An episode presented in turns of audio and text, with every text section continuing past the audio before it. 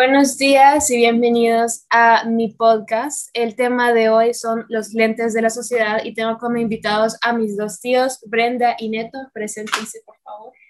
Hola, buenas. Me llamo Brenda, tengo 39 años y vamos a tocar un tema bastante sensible. Y Neto. Buenas, buenas. Mi nombre es Ernesto Quintanilla, tengo 40 años. Eh, primero que nada, el tema es los lentes de la sociedad. Y hablando de los lentes, eh, me he dado cuenta que a lo largo de los años las personas han tenido como cierto, cierto filtro para hablar de las cosas. Por ejemplo, cuando mi abuela me habla sobre, sobre los novios, eh, para ella es algo súper súper íntimo, súper, no se puede hasta que tengas una casa ya establecida. ¿verdad? Sin embargo, cuando hablo con mi mamá sobre esto, es como que, ah, sí, claro, o sea, puedes tener novia, no sé qué, es algo bonito, natural. Entonces, quisiera saber sus puntos de vista en cuanto a eso, porque probablemente ustedes lo han vivido con, con sus papás. Entonces, quiero saber si ese como pensamiento de sus papás los han afectado a ustedes, eh, tanto que han replicado ese comportamiento o han cambiado su percepción. No, pues la verdad, este, lo vas cambiando, ¿verdad? Porque la situación y los tiempos no van siendo iguales. Sí, hay ciertas cosas que se mantienen en no libertinaje, pero sí ya un poco más de confianza en poder tocar el tema y hablarlo y dar tu punto de vista y hacerlo ver que no es algo que no sea natural, pues. Sí, es que antes nuestros, a nuestros papás como que les inculcaron más esa, e-, eran más serios, sino que eh, eh, no había esa cercanía entre hijo con, con papá, porque antes el papá es como que estaba bien arriba y los hijos siempre estaban abajo, nunca había esa, como tratar de abrir esa brecha de, de igualdad, en el aspecto de que siempre tiene que ver alguien jerárquico, pero uno tener la confianza hablar con los papás, antes no se daba mucho, sino que o, o, que lo criaron los abuelos, algo. Él lo que dijo tu abuelo así tenía que ser y no había tales. O cumplías y cumplías. Hoy no, hoy, hoy en la actualidad es un poco más, tratamos, o sea, la nueva generación trata de, de, de involucrarse en, en, la vida tecnológica, porque hoy es todo es tecnológico y es mentira que vas a estar, no, que te llegue a ver de 7 a 8, que venga y que esté aquí y todos hablamos en la sala, porque antes era así, era un noviazgo, y de repente se me casó y nunca le vi nadie, nunca llegó nadie, porque todo fue electrónico. Entonces, eso es, es la diferencia. Siempre hay unas reglas, como dice Brenda, siempre hay unas reglas a seguir, unas normas que son las que uno tiene que ir sembrando en los hijos, pero ya no es como antes que, que se presente. Que no te que, llame después de las 8 de la noche, porque ya es noche. Y, y la, la, misma tecnología ha, ha, ha borrado esa, esas barreras, porque antes solo había un teléfono, pues, en sí. la casa, si sí había teléfono, y entonces, Exacto. cabal a las 7 colgaban sonaba y colgaban. ¿Quién es? Todos sabíamos quién era. Pero hoy todos andan un, un, teléfono inteligente, pues, o sea, le mandan un mensajito. Eh, yo me acuerdo que también antes las eh, inventaban hasta códigos ahí que, que escribían ahí cosas raras, unas cartas con unos manchones y cosas para que los papás no supieran, porque la verdad era un gran tabú. Y antes, que había bastante, bastante tabú refer referente al tema, ellas se, se, casaban bien jóvenes. Hay muchas señoras sí, que se sí. casaron 16, 15. Y Pero era quedas... por salirse. O sea, como no sabían qué era el noviazgo, como te digo, hoy porque ya puedes hablar, comparten más, pero antes era, si te cachaban con alguien, ya estás aquí rompiendo con la familia, te vamos a hacer, y te va. Entonces la gente salía corriendo sí. a, a, a, juntarse y, porque eso la opción había. Y aunque fíjate que varios de mis amigos que ya, o sea, ya no, ya no grabamos todavía. Uh -huh. Comenzando la universidad, tengo como unos cuatro amigos míos que ya se comprometieron y que se van a casar. Pero vaya, en el caso de, como ustedes ya tienen hijos, como, ¿qué tipo de relación quisieran que, que, tus, que sus hijos tuvieran con ustedes? Tipo, obviamente han de querer que tus hijos les cuenten todo, ¿verdad? Pero en cuanto a sus papás, ¿qué es eso que, su, que ustedes quisieron que sus papás hubieran hecho con ustedes y que ustedes quieren hacer con sus hijos? Sí, en mi caso, o sea, yo no me puedo decir que mis papás no fueron abiertos, digamos, que, que, porque sí me dieron esa, esa, esa cercanía. Lo único que un poco con mi papá, la diferencia es que él es más cuadrado, o sea, es bien cuadrado. Entonces, él, si vos sacabas buena nota, él nunca te dijo, hey, qué bien, que, bueno, que esa es tu obligación. Entonces al final nunca hubo, eso, lo, eso es lo único que yo podría cambiar un poco, porque de ahí para allá, eh, sí, sí tener como esa cercanía de quererme involucrar más en, el, en el mundo de mi hijo con mi papá. Yo tengo una relación bonita, pero pudiera ser mejor, todavía más fuerte, pero porque él no, para él no eran cosas, lo lograste, sino que, que lo mínimo que tenés que hacer. Entonces, porque mi abuelo con él así era. Entonces, eh, y esa, esa línea es la única que sí trataría yo de cambiar. En mi caso, o sea, siendo mujer, la verdad, eh, tengo una relación hasta la fecha muy, muy bonita con los dos, con mis papás. Pero sí, mi mami era en ese punto de, uy, un novio a tus 15, 16 años, Dios me guarde, ¿cómo vas a creer? Se acabó el mundo. Tanto que imagínate, yo me casé y mi primer novio con permiso fue mi esposo. No, sí te digo mi primer novio con permiso porque se había tenido otros escondidas, ¿verdad?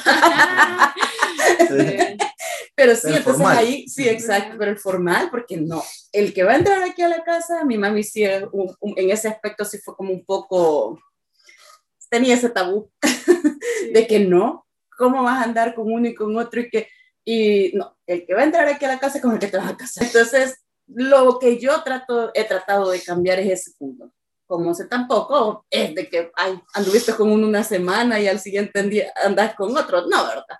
No se trata, como te digo, no libertinaje, pero tampoco encerrarte a que ella me diga, pero fíjate que con esta persona no me siento bien, porque una relación de noviazgo de eso se trata, que te conozcas y que te sientas bien, pero no vas a estar en un lugar solamente porque sí, no, eh, porque no me puedo mover de aquí, porque me dijeron que solo con este puedo andar y no puedo andar con nadie más. Y, y que como van conociendo qué es el amor, el, el que te diga, ah, sí, que yo ya sé, tampoco significa que tenés 18 parejas y vos ya sabes que es el amor, no ah, sabes porque no. No, has logrado, no has logrado entender que, que es esa etapa y depende de las bases que uno tenga, pues. Sí.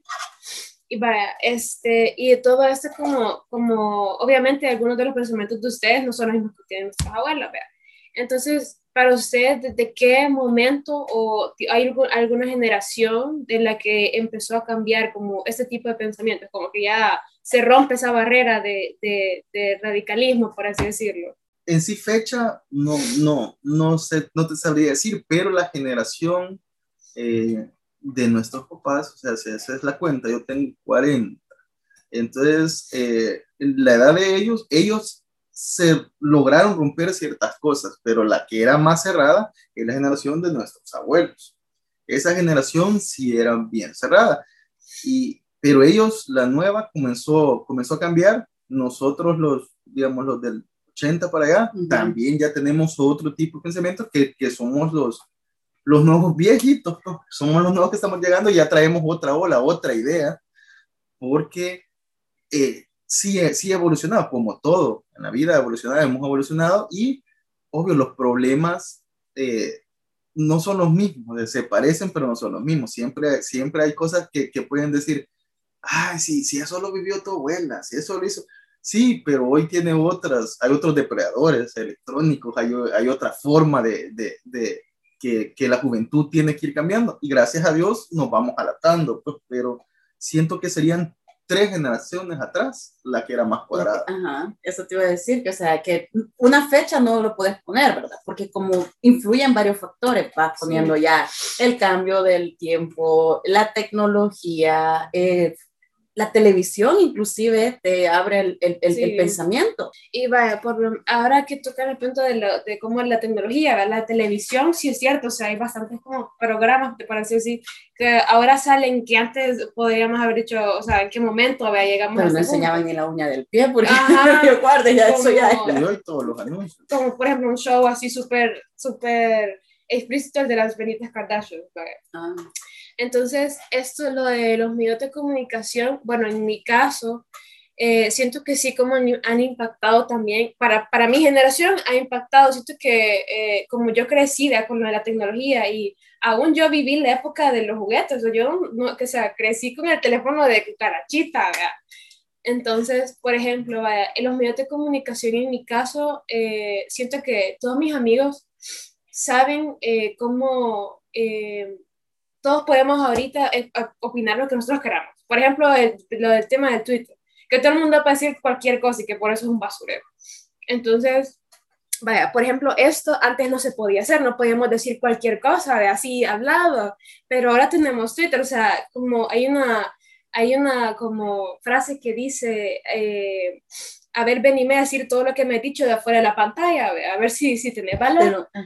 Entonces, siento que esto, por el tema de todo lo que podemos hacer, las libertades que nos dan las redes sociales, yo, por ejemplo, me, me, me ha salido como una, un, una una forma de pensar en cuanto a mis hijos. Por ejemplo, yo digo, yo sí no voy a permitir que a mis hijos tengan tecnología tan fácil, porque como yo crecí, o sea, junto a la tecnología, ¿sabes? te las pones todas, ¿me entiendes? Entonces digo, no, o sea, yo voy a esperar a que tengan por lo menos, no sé, más de 10 años. Y hablando con esto con mis amigas, fue como que, fíjate que yo también he pensado, yo sí cero, o sea, yo juguetes chinos le voy a poner, ¿verdad? Lo que pasa es que es bien difícil, eso porque eso es en teoría, o sea, ya cuando ya tenés hijos, el problema es que tampoco los puedes criar en una burbuja, porque lastimosamente hoy en la actualidad para tu trabajo, para, para todo, está la tecnología. Lo único que ahí volvemos a lo mismo, ahí están los valores que tu familia te puso y, y te quitó habilidades o no de saber cómo usar la tecnología, porque, vaya, tú, como dices, tú creciste con esta energía. Yo, por ejemplo, en lo que iba creciendo, iban viniendo cosas nuevas, que, que, que no, te, no tuve la, la, la oportunidad de, de, que a los ocho años iba a tener yo una computadora, iba a tener, no, o sea, yo tuve que esperar más tiempo, entonces aprendí esa tecnología con las dificultades que había, pero ya a una edad, ya un adolescente, pues 18, 16, 17, y, y, era una gran cosa, pues, o sea, era una gran cosa, pero no puedes tener a tus hijos ahí en esa burbujita. Sí los tenés que saber educar, tampoco la tecnología va a educar a tus hijos, porque en los medios hay muchas mm, eh, noticias falsas, pues, como, tú, como vos mismo lo dijiste, ahí en, en Twitter vos puedes poner lo que sea. Entonces, puedes comenzar a meter tanta basura pero vos sabés qué elegir y qué no, por eso, eh, eso esa es la libertad de expresión, saber qué agarrar, qué no agarrar, a quién seguir, a quién no seguir. Entonces, esa habilidad ya la tenés tú. Entonces, eso es lo que le tienes que pasar a tu hijo. Sí, y ese, ese es el asunto, fíjate, vaya, por lo menos eh, hemos discutido bastante con mis amigos, igual siempre, tipo, o sea, eh, ah, tiene que haber una manera para nosotros explicarle tipo eso, vea, mira, vas a encontrar este tipo de gente, este tipo de gente, vea, pero es difícil. No, pero, pero, por eso, pero por eso te mencionaba que, o sea, que uno tiene que irse adaptando al cómo van evolucionando, porque como yo no sé, ¿qué me tocó? Aprender a usar Instagram, me tocó aprender a usar el Twitter, pero por lo mismo, porque si mi hija tiene un teléfono y entonces yo, yo cómo voy a decir, no, eso no, eh, tengo, tengo que experimentarlo, ¿me entiendes? Entonces ahí cuando uno va cambiando ya su, su, mentalidad para yo poderle decir a ella, esto que estás viendo o esto que están diciendo aquí no es cierto, porque ya no, argumentar con y saberse informar, porque no solo porque los medios masivos, los más fuertes lo dijeron, es que es, es, eso es una ley, está escrito, es así, no, no es así, sino que, pero no lo puedes decir, la mayoría decía, no, yo a mi hijo no le voy a dar eso. Yo a mi hijo, porque es, es, el primer pensamiento que uno tiene, pero a medida vas creciendo y hoy con todas las dificultades que han habido, el que, el que no maneje un teléfono o no maneje un, un, una computadora, ni clase va a poder recibir. O sea, porque hoy todo vamos a, a lo tecnológico. ¿Y qué es lo que nos ha pasado el año pasado? Muchos papás se pegaron en los dientes literal porque no podían usar la tecnología. Mejor el niño de 8, 9 años, no, aquí es papá, ponerlo aquí y metámonos en este programa. O sea, y es la realidad. es la realidad. Entonces tampoco te puedes excluir. Sí, les tenés que alertar de los peligros, pero no. Es bien difícil que lo tengas en una burbuja porque después el problema es para él. Entonces, siguiendo con el tema de la tecnología y todo el libertinaje que, que nos da ahora en día, eh, para mi clase de redacción hicimos un, un, ensayo sobre la pedofilia y le titulamos ¿Es la pedofilia necesaria? Y dentro de esta investigación nos dimos cuenta que existe, eh, existe tanto, tanto en el Internet y ahora en día eh, ya no existe nadie que te diga, mira, esto no lo puedes hacer, mira, esto no lo puedes hablar por, las, por todas las, las herramientas que nos ofrece, valga la redundancia. Y una de estas cosas que nosotros, que, en la que nosotros nos podemos como respaldar es la página web que se llama NAMBLA, que respalda a la gente pedófila y vela por su protección.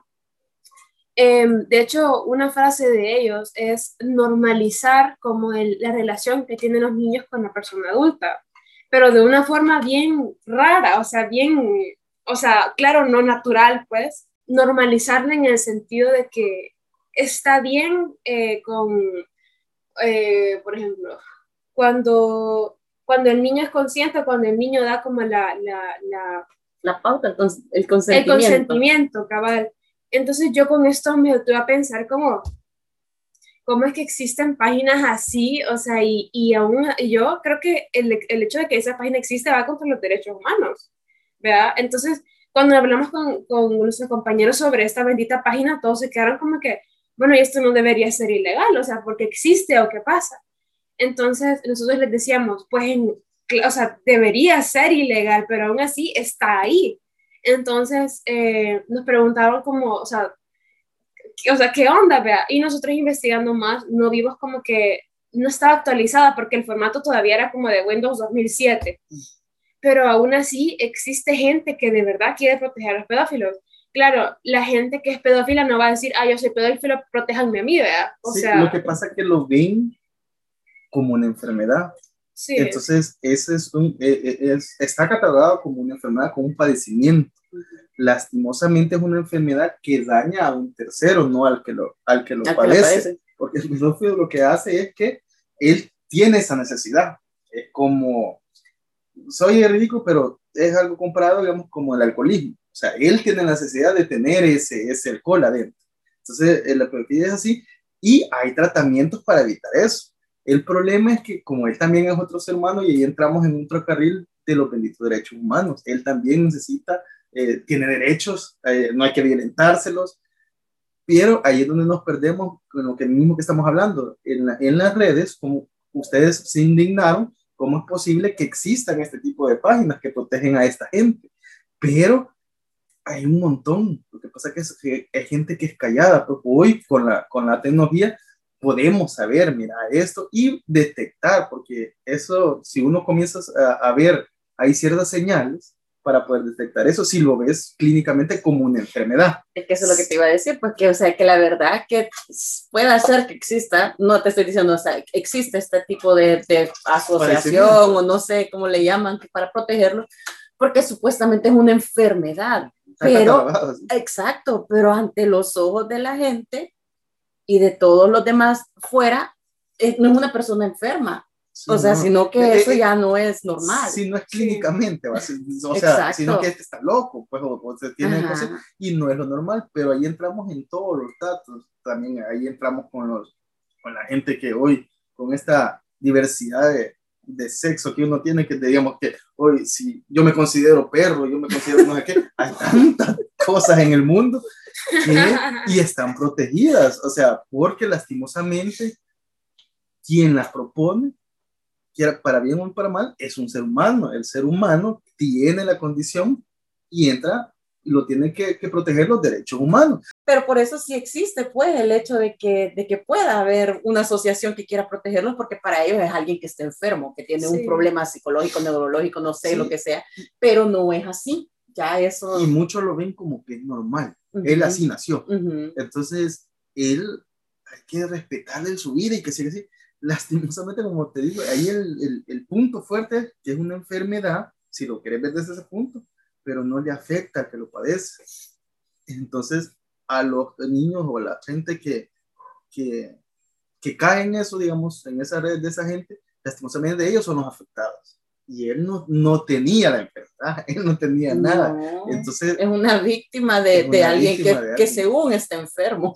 De la única manera que se puede haber afectado es cuando le cae el preso de ley, cuando le meten preso o algo parecido. Sí, pero la misma ley es lo eh, por eso me imagino que esté nuevo, porque la misma ley, hay leyes que lo, lo, van a proteger, porque él se va a agarrar de que, de que esté enfermo. No tiene el raciocinio suficiente como para poder saber la diferencia entre el bien y el mal. ¿Por qué lo hace? Porque tiene un padecimiento. Entonces ahí es bien contradictorio la ley y saberla interpretar. Y no todos los países tenemos eh, avanzadas de leyes que, que, que, vayan, por eso se tienen que ir actualizando las leyes en todo, porque van cambiando pues las circunstancias, porque pedófilos siempre han habido. Sí. Uy, desde antes, en una investigación esta que hicimos descubrimos que viene de la antigua Grecia. Siempre ha habido, lo que pasa es que antes no había tan, no había nadie que ponga ahí en las redes una fotito o que diga que habla, porque no había esa expresión, como estábamos hablando anteriormente, no teníamos eso. Hoy es mucho más rápido poder hacer eso y por eso todo tiene que ir. imagínate si solamente te vas a, a, la India, si la India que se casan con las niñas, entonces y eso es pedofilia, lo que pasa es que ellos quieren hacerlo ver como que, normal, ajá, normal, ¿verdad? Un mayor se case con ah, una niña de siete, pero si te vas a otros términos, para mí es pedofilia. Sí. Y fíjate que eso que dijiste, lo de que antes no había, no había redes sociales para poner el post y poner el dedo, siento que también es importante saber eh, ubicarse como en la mente de, de, la otra persona. Por ejemplo, más que todo para, para, para empatizar lo que quieren decir, así como dice Brenda, o sea, no sabes si yo por, eh, subí una foto de, de, una flor porque estaba triste, ¿va? Entonces pienso, bueno, me tengo que poner en los zapatos de esta persona para, para ver sé qué tipo de sentido le doy. Y siento que esa es una cosa que también mucha gente como que no lo tiene, sino que se va la crítica. Solo por criticar. Claro, ajá, exacto. Solo por criticar. por envidia a veces, la mayoría del, ser humano es envidia. Mira, ella pone una foto en la playa, en la playa, y uno aquí en la casa, y ya comienza ese odio y hay que acabar a la otra persona solo porque sí. Y, y o sea, vaya, por ejemplo, y esa misma como que muchas veces también en la, desinformación o la, eh, la, la mm, eh, ¿cómo se dice cuando? El, analfabetismo, vaya. Por ejemplo, en el caso de no entender una situación, ¿vaya? Y regresando a esto de la pedofilia, hay una, hay una cuestión eh, de que ustedes seguramente han leído bastantes noticias de que se han declarado bastantes sacerdotes como, como con casos pedófilos. Entonces, ¿qué diría cualquier persona? O sea, meter a una cárcel, o sea, se, se merece lo peor, ¿cómo vamos a confiar en este hombre? Pero la realidad es que tiene una explicación científica y esto es una cosa que yo no sabía y que cuando yo leí eso dije, me hace mucho sentido. ¿Qué significaba? Eh, lo que pasa con el sacerdocio es que ustedes saben que cuando alguien eh, se se hace religioso, hace un voto de castidad, entonces no puede tener relaciones. ¿Qué pasa? Hay una, una, un, un, testamento científico que dice que una persona no puede vivir sin relaciones íntimas. Es imposible, no te puedes aislar de eso, porque el ser humano tiene necesidades y ya ¿Qué pasa con el, con el sacerdote? Reprime toda esa necesidad y en algún momento explota. Entonces, eso es lo que pasa. Y por eso es que se da bastante en la, en la, en la, en la iglesia. Entonces, pero no solo en la iglesia, claro, lo que pasa es que los, sacerdotes son los más eh, juzgados por esto mismo, porque hacen un voto y claro, tienen respaldo religioso. pero eso no te hace que, que, que, así va a ser, ¿va? sí está ese, ese dato importante, pero no significa que, que, eso sea normal. Lastimosamente, la iglesia tiene muchos tabúes, la iglesia, todas las iglesias, pero en sí, esa, la católica, tiene bastantes ahí porque no se ha venido actualizando porque esas leyes y esos reglamentos los tienen de muchos años atrás.